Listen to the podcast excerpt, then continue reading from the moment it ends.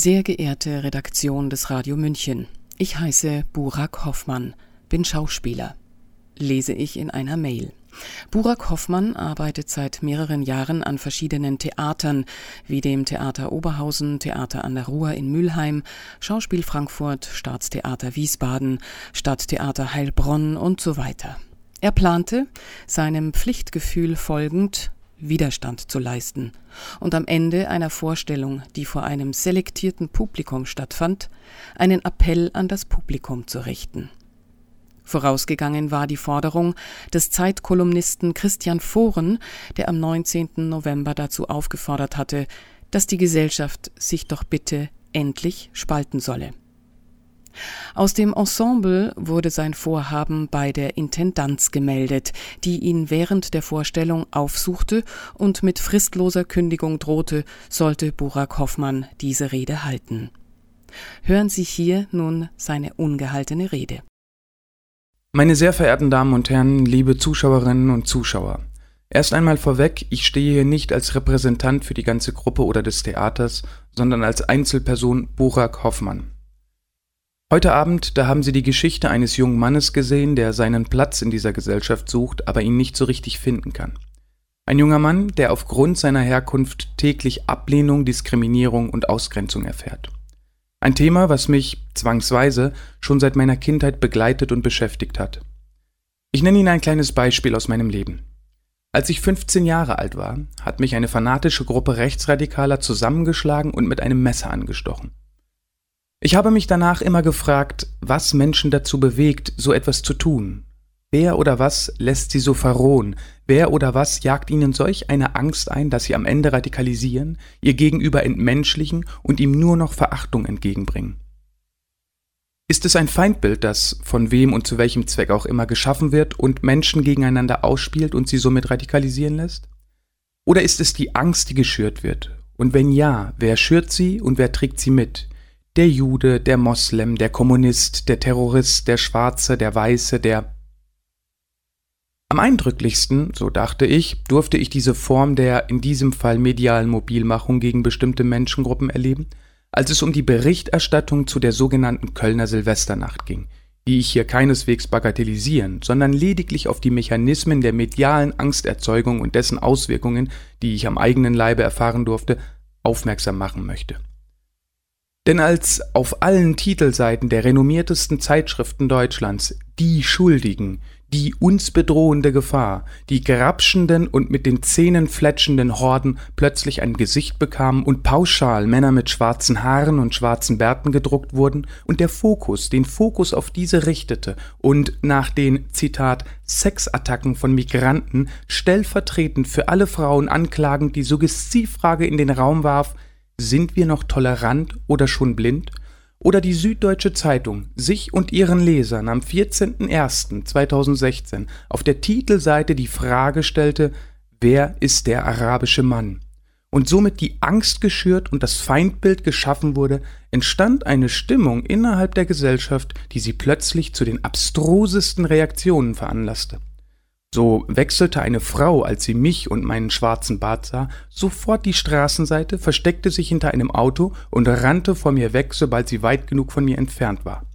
Eine andere Frau schrie am Bahnsteig lauthals um Hilfe, als ich sie fragte, ob sie mich auf ihrem Ticket bis nach Dortmund mitnehmen könne. Dies wiederum bewegte andere Passanten um uns herum dazu, solidarisch einzuschreiten und mich schreiend darauf hinzuweisen, dass ich die Frau gefälligst in Ruhe lassen und wieder dahin gehen solle, wo ich herkomme. Was ja auch mein Ziel war. Ich wollte nach Dortmund. Aber keineswegs schlussfolgerte ich daraus, dass all diese Menschen plötzlich, von heute auf morgen, zu barbarischen Rassisten mutierten und nun ihr wahres Gesicht zeigten. Jene Menschen, die noch vor wenigen Monaten vor der Kölner Silvesternacht an den Bahnsteigen standen und all diejenigen, die nebenbei bemerkt hervorgerufen durch unsere illegalen Interventionskriege fliehen mussten, mit offenen Armen empfingen und willkommen hießen. Nein, es war die Angst, die geschürt wurde die Angst, die Menschen zu irrationalen und unüberlegten Handlungen bewegte. Jene Angst, die die Süddeutsche, der Fokus, der Spiegel, der Stern, die FAZ, die Zeit, ARD, ZDF und wie sie sonst noch alle heißen, verbreiteten und somit vermutlich sogar der AfD zu Wählerstimmen verhalfen. Der Kabarettist Volker Pispers hat es einmal auf den Punkt gebracht, indem er sagte, ist der Feind klar, hat der Tag wieder Struktur. Aber warum stehe ich jetzt hier vor Ihnen und sage all das? Ich meine, vieles von dem, was ich gerade gesagt habe, kennen wir ja alle mittlerweile und sind gut gefeit vor etwaigen Mechanismen, die Feindbilder in uns hervorzurufen versuchen. Ich meine, wir lassen uns nicht so leicht gegeneinander ausspielen. Oder würden Sie sagen, es gebe dieser Tage einen unsichtbaren Feind oder gar personifizierten Staatsfeind, den es zu bekämpfen gilt? Naja, Laut dem Zeitkolumnisten Christian Foren schon, denn dieser forderte seine Leserinnen und Leser am 19. November 2021 dazu auf, all jenen, die sich mit dem unsichtbaren Feind, also dem Virus, verbündeten und sich somit laut der neuen Normalitätslogik ebenfalls als Achtung Originalzitat Staatsfeinde klassifizieren ließen, nicht mehr mit Offenheit zu begegnen. Wörtlich heißt es laut Foren in der Zeit Zitat was es jetzt braucht, ist nicht mehr Offenheit, sondern ein scharfer Keil, einer, der die Gesellschaft spaltet. Und als sei dies nicht genug, warf Karina Kriebernick am 2.12.2021 unter dem Titel Wut auf Ungeimpfte, wenn das Verständnis aufhört, als sei dies die kollektive Wut der Vernünftigen gegen die Unvernünftigen, die Suggestivfrage in den Raum, wie man überhaupt noch, Zitat, Verständnis oder gar Empathie für Menschen aufbringen könne, die sich nicht impfen lassen wollen. Also um es in den Worten vom Fokus zu sagen, sind wir noch tolerant oder schon blind? Diese Aufforderungen in einer so renommierten Zeitschrift wie der Zeit hat mich nach all dem, was ich dieser Tage leider lesen musste, zwar zutiefst empört, aber leider nicht mal mehr gewundert. Denn was der eine fordert, setzt der andere längst um, wie zum Beispiel heute hier im Theater. Und genau deshalb und unter diesen Umständen ist es mir ein großes Anliegen, gar meine Pflicht, ein paar dringende Worte an Sie zu richten, denn die aktuelle Entwicklung ist mehr als nur besorgniserregend und wie ich finde, sehr beängstigend. Und ich möchte ganz ehrlich zu Ihnen sein, ich kann und will nicht mehr. Warum? Nun ja, egal ob in meinem Beruf oder im privaten, im zwischenmenschlichen Miteinander, war es mir immer sehr wichtig, offen zu sein für jeden Menschen, egal welcher Ethnie, welchem Geschlecht oder welcher Religion dieser Mensch angehört.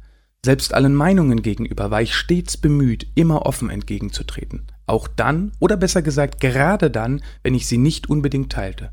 So war nämlich, zwar nicht immer, aber immer öfter, gewährleistet, dass wir voneinander lernen und einander wachsen konnten. Anders jedoch war es bei Meinungen, die zu Hass und Hetze aufriefen, um andere Menschen zu diskreditieren oder sie gar zu zerstören, und folglich auch keine Meinungen, sondern lediglich Instrumente der Gewalt waren, welche ich zutiefst abgelehnt habe, nach wie vor ablehne und in Zukunft auch nicht aufhören werde, sie abzulehnen. Also warum nun sollte dies jetzt plötzlich anders sein? Wissen Sie, ich liebe meinen Beruf zutiefst und vielleicht gerade deshalb tut es mir so in der Seele weh, heute nur vor Ihnen zu stehen und nur für Sie zu spielen. Also vor und für eine ausgewählte Gruppe, eine geschlossene Gesellschaft. Denn Theater scheint dieser Tage nicht mehr für alle da zu sein. Und für alle, die nicht davon betroffen sind, scheint dieser Umstand, wenn er ihn überhaupt bemerkt, völlig legitim zu sein. Denn ich habe zuvor noch nie miterleben müssen, dass Menschen wie Sie und ich vor der Theaterkasse gebeten wurden, das Theater wieder zu verlassen, weil sie bestimmte Kriterien nicht erfüllen und das von einem Großteil der Gesellschaft billigend in Kauf genommen wird, ohne dass es einen großen Aufschrei zu geben scheint. Also noch einmal in aller Deutlichkeit, um das Ausmaß zu veranschaulichen. Menschen wird der Zugang zur Kunst verwehrt, weil sie für sich eine andere Entscheidung als Sie alle hier getroffen haben, und dies wird dann auch noch ohne jeglichen Widerstand von den Kunstschaffenden hingenommen. Das Problem für mich ist bei der ganzen Sache jedoch, dass ich nicht nur auf Sie, sondern auf alle Menschen angewiesen bin. Menschen mit anderen Meinungen und Lebensentscheidungen. Und ich möchte nicht nur vor Ihnen, sondern vor allen Menschen spielen, meine Emotionen mit allen Menschen teilen, alle Menschen zum Lachen und alle Menschen zum Weinen bringen und nicht dazu beitragen, dass eine Gruppe von Menschen im Theater lacht, während eine andere Gruppe draußen vorm Theater aufgrund politisch angeordneter Ausgrenzung und gesellschaftlicher Duldung weint. Ich als Schauspieler bin auf ein durchwachsenes, tolerantes, streitlustiges, anders und einzigartiges, in seiner Meinung, seinen Gedanken, seinen Stärken, seinen Schwächen, seinen Ängsten und all seinen Empfindungen, die noch dazugehören, nicht gleichgetaktetes, sondern vielfältiges und lebendiges Publikum angewiesen, welches die Welt mit anderen, nämlich seinen ganz persönlichen Augen sieht, so wie jeder einzelne von Ihnen heute diesen Abend mit anderen ganz persönlichen Augen gesehen, anders empfunden und andere Schlüsse aus dem Abend gezogen hat. Aber deshalb niemals, zu keiner Zeit und aus keinem Grund der Welt voneinander getrennt und in wertes und unwertes Leben geteilt werden sollte. Genauso wie der Intendant auf ein stets diverses und tolerantes Ensemble angewiesen ist, welches sein Publikum mitreißt, inspiriert und durch den Abend trägt, jeder und jede Einzelne auf seine ganz eigene und persönliche Art und Weise, gemeinsam und miteinander. Wenn aber dieses Gemeinsame und das Miteinander nicht mehr gewährleistet ist und auch die Theater sich kein bisschen darum bemühen, dafür zu kämpfen, diesen Tendenzen entgegenzuwirken, dann widerspricht dieser Umstand nach allen Regeln der Kunst meinen ethischen und moralischen Vorstellungen, und ich kann mir unter diesen Umständen auch keine lebendige, wahrhaftige Vorstellung mehr vorstellen. Denn ich möchte nicht mehr Teil einer Gesellschaft sein, die sich Respekt und Vielfalt auf die Fahne schreibt und sie sogleich mit Füßen tritt, eine Gesellschaft, die ohne Rücksicht auf Verluste so etwas zulässt. Denn an oberster Stelle stand und steht für mich immer und unverhandelbar Ausgrenzung und Diskriminierung in all seinen Formen und Auswüchsen massivst abzulehnen, egal wie diese begründet, legitimiert oder für die gute Sache beschönigt und von der angeblichen Mehrheit der Gesellschaft gefordert werden. So hat der Europarat am 27. Januar 2021 eine Resolution unter dem Titel Covid-19-Impfstoffe, ethische, rechtliche und praktische Überlegungen verabschiedet, worin es in Punkt 7 ausdrücklich heißt, dass sicherzustellen sei, dass, ich zitiere, die Bürgerinnen und Bürger darüber informiert werden, dass die Impfung nicht obligatorisch, also verpflichtend ist und dass niemand unter politischen, sozialen oder sonstigen Druck gesetzt wird, sich impfen zu lassen, wenn er dies nicht wünscht. Und dafür zu sorgen, dass niemand diskriminiert wird, weil er nicht geimpft ist, weil er möglicherweise ein Gesundheitsrisiko darstellt oder sich nicht impfen lassen will. Im The Lancet, einem der ältesten und renommiertesten medizinischen Fachzeitschriften der Welt, fordert Professor Dr. Günther Kampf unter dem Titel Covid-19 Stigmatisierung von ungeimpften ist nicht gerechtfertigt zu mehr Rücksicht auf. Wörtlich heißt es darin, Zitat, in der Vergangenheit haben sowohl die USA als auch Deutschland negative Erfahrungen mit der Stigmatisierung von Teilen der Bevölkerung aufgrund ihrer Hautfarbe oder Religion gemacht. Ich fordere die hochrangigen Beamten und Wissenschaftler auf, die unangemessene Stigmatisierung von ungeimpften, zu denen unsere Patienten, Kollegen und andere Mitbürger gehören, zu beenden und zusätzliche Anstrengungen zu unternehmen, um die Gesellschaft zusammenzubringen. Ich bitte nun noch einmal in sich zu gehen und sich zu fragen, ob man nicht das Gegenteil bewirkt, wenn man sich wieder alter Propagandamittel und Kampfbegriffen bedient und eben jenes Feindbild schafft, von dem ich eingangs sprach, wenn man pauschal von den ungeimpften spricht und sie verantwortlich für das eigene politische Versagen macht, indem man von der Pandemie und der Tyrannei der ungeimpften spricht und diese gar als Staats- oder Volksfeinde als gefährliche Sozialschädlinge bezeichnet, bei denen nur noch die Peitsche wirke, da man sie ja nicht so einfach nach Madagaskar verfrachten könne. Dies sind Äußerungen, getätigt von führenden Politikern, die immer noch ihrer Arbeit nachgehen dürfen, ohne dass sie mit irgendwelchen Konsequenzen rechnen müssen. Denn wo zum Beispiel ist der Aufschrei der hypersensibilisierten Antifaschisten, wenn Politiker wieder mit faschistischen Kampfbegriffen um sich werfen? Wo sind die Demonstrationen und Rücktrittsforderungen?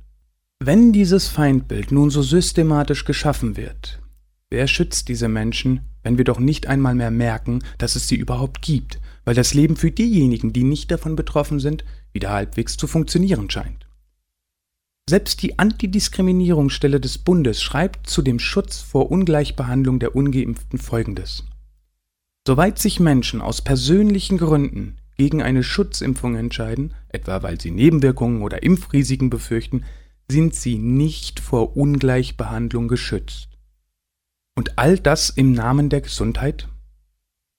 Am Ende sollte niemand sagen, er hätte von all dem hier nichts gewusst. Denn bitte vergessen wir nicht, die Menschen, über die hier gesprochen wird, sind unter anderem auch unsere engsten Freunde, Verwandten, Bekannten, Nachbarn, Arbeitskollegen, unsere Mitmenschen, mit denen wir tagtäglich zu tun haben, ob wir wollen oder nicht. Einen Karl Lauterbach, Jens Spahn oder Christian Fuhren können Sie einfach nach Belieben wegseppen, zur Seite legen und haben dann Ihre Ruhe. Aber die Menschen in ihrer Umgebung können, wollen und sollten wir nicht so einfach ausschalten. Menschen, die wir lieben und mit denen wir den Großteil unserer Zeit verbringen. Menschen wie unter anderem mich, den Sie hier gerade auf der Bühne gesehen, an dem Sie sich vor wenigen Minuten noch erfreut und für den Sie gerade geklatscht haben, einem Sozialschädling, einem Volks- und Staatsfeind, wie man über mich und viele Freunde, die ich und Sie in unserem Umkreis auch kennen, dieser Tage spricht. Aber ich gebe Ihnen mein Ehrenwort. Ich bin weder ein gefährlicher Schädling, noch bin ich Ihr Feind. Und vergessen Sie bitte nicht, Sie gehören zwar nicht zu der betroffenen Gruppe, die hier auf aggressivste Art und Weise diskreditiert wird, aber dies kann und wird sich vermutlich ändern. Denn nächstes Jahr wird in allen Leitmedien verlautbart werden, wir hätten nun die Pandemie der Ungeboosterten, die Tyrannei der Ungeboosterten, ungeboosterte Volksfeinde und Sozialschädlinge, die bearbeitet werden müssen, denen man kein Verständnis, keine Empathie und keine Offenheit mehr entgegenbringen, denen man gar die Behandlung verweigern sollte. Und irgendwann nach der 32. Impfung, wenn auch Sie keine Lust mehr darauf haben, sich jetzt zum 33. Mal impfen zu lassen, werden auch Sie wieder runtergestuft auf einen unbelehrbaren Ungeimpften, der sich nicht an die Regeln halten will, der die Intensivbetten belegen will, wegen seinem Verhalten für Tausende von Toten verantwortlich ist, wie Sarah Frühhaus in der Tagesschau verlautbaren durfte. Und vielleicht, wenn es soweit gekommen ist, was ich nicht hoffe, merken auch Sie was all diese Warnungen zu bedeuten hatten, die man belächelnd in den Wind schlug, wie einst die vermeintlichen Verschwörungstheorien einer sich anbahnenden allgemeinen Zwangsimpfung. Meine Damen und Herren, ich möchte nun mit dieser Versöhnungstheorie an Sie alle appellieren. Lassen wir bitte niemals zu, dass es so weit kommt.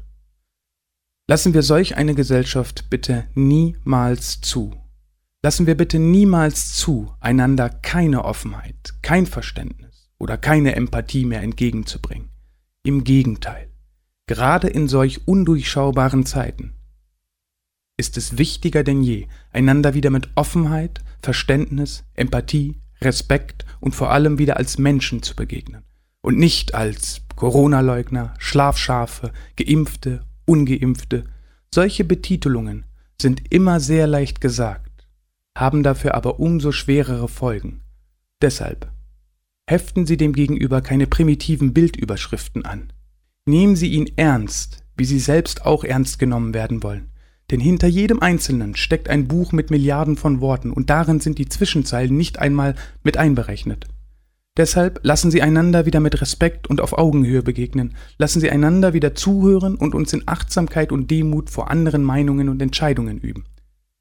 Meine sehr verehrten Damen und Herren, ich möchte meine Rede nun mit einer kleinen persönlichen Anekdote beenden. Vor 14 Jahren, da habe ich meinen Führerschein gemacht. Als ich das erste Mal vor dem Steuer saß, überkam mich eine Angst. Angst vor dem Unbekannten, Angst davor, etwas falsch zu machen, Angst davor, mich und andere zu verletzen, und plötzlich saß ich da wie paralysiert, völlig hilflos und unfähig, irgendwas dagegen zu tun. Da legte mein Fahrlehrer seine Hand auf meine Schulter, lächelte und sagte mit aller Gelassenheit und Ruhe hab keine Angst.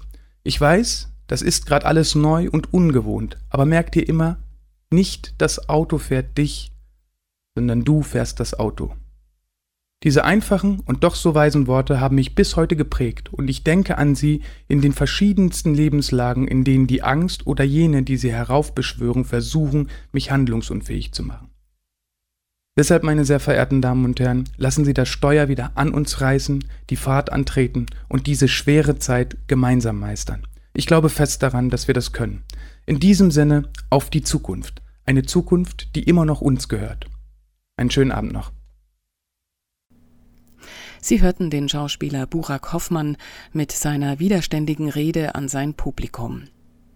Politischer Widerstand, so ist es bei der Bundeszentrale für politische Bildung zu lesen, richtet sich gegen eine Herrschaftsordnung oder die in ihrem Rahmen ausgeübte Macht, der gegenüber Gehorsam verweigert wird. Damit wird Herrschaft zum entscheidenden Gegenbegriff zu Widerstand. Herrschaft stiftet zwar Ordnung und setzt Recht, die Herrschenden sind aber zugleich an die Ordnung und das Recht gebunden. Wo sie gegen Recht und Ordnung verstoßen, verlieren sie das Recht zu herrschen und die Beherrschten die Pflicht zum Gehorsam. In der Konsequenz ist Widerstand zulässig, wenn nicht sogar geboten. Zitat Ende. Mein Name ist Eva Schmidt und ich wünsche Ihnen noch einen schönen Tag. Ciao, Servus.